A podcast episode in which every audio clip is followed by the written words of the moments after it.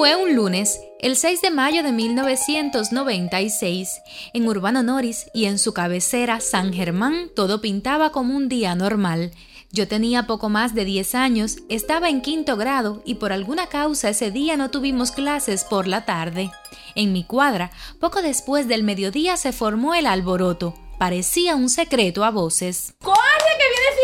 ¿De verdad? ¡Al central, niño! ¡Corre, vamos! Ah, pues ya voy para allá. Aún los más incrédulos dudaban, pero otros, poseedores de una gran verdad, aseguraban que sí, que llegaría en cualquier momento al central, porque el coloso urbano Norris esta vez hacía historia en una zafra portentosa. Los más chiquitos no entendíamos los por qué, aunque sabíamos de la emulación por un 26 Mambí rebelde y de victorias. No era de extrañar entonces que Fidel Castro Ruz viniera a San Germán. Desde la privilegiada posición de los portales, comenzamos a saber lo cierto cuando unos muchachos desconocidos se apostaron, como quien no quiere las cosas, en cada uno de los postes de la cuadra. Mi barrio, tan cercano al central que podemos ver las cañas del basculador al molino, era un hervidero en el momento en que dos helicópteros rompieron el caluroso ambiente de esa tarde de mayo. Solo se sentía el ruido de las hélices y aquellas cosas aterrizando por allá por el cementerio, como siempre creímos los muchachos. El silencio profundo de ese momento de asombro dio paso a un corre-corre, como pocas veces habíamos visto. Una vecina se sumó a la muchedumbre que ya bajaba por la calle 14 y la avenida 23. Mírala, y anda en bata de casa. Pero ¿a quién le importa eso en un momento trascendental?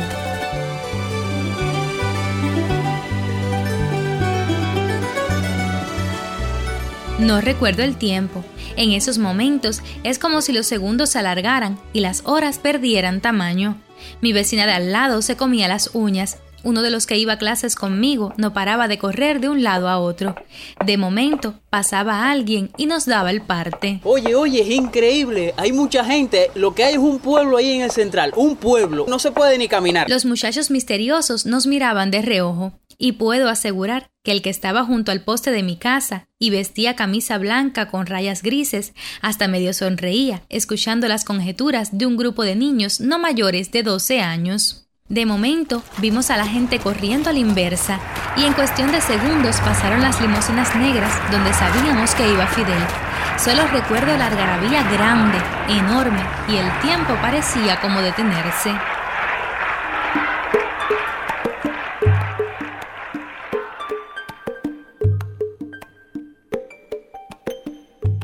Los muchachos misteriosos se fueron como por arte de magia, y mi vecina, la que había ido en bata de casa junto a la multitud, volvió radiante como quien observa un milagro.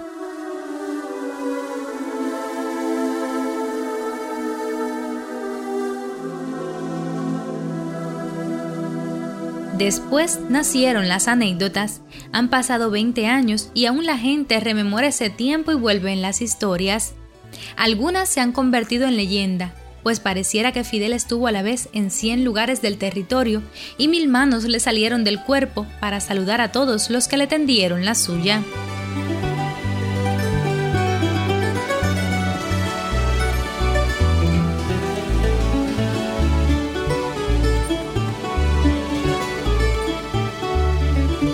Ha sido una realización de Junieski Félix y Arletis Zaragoza Espósito.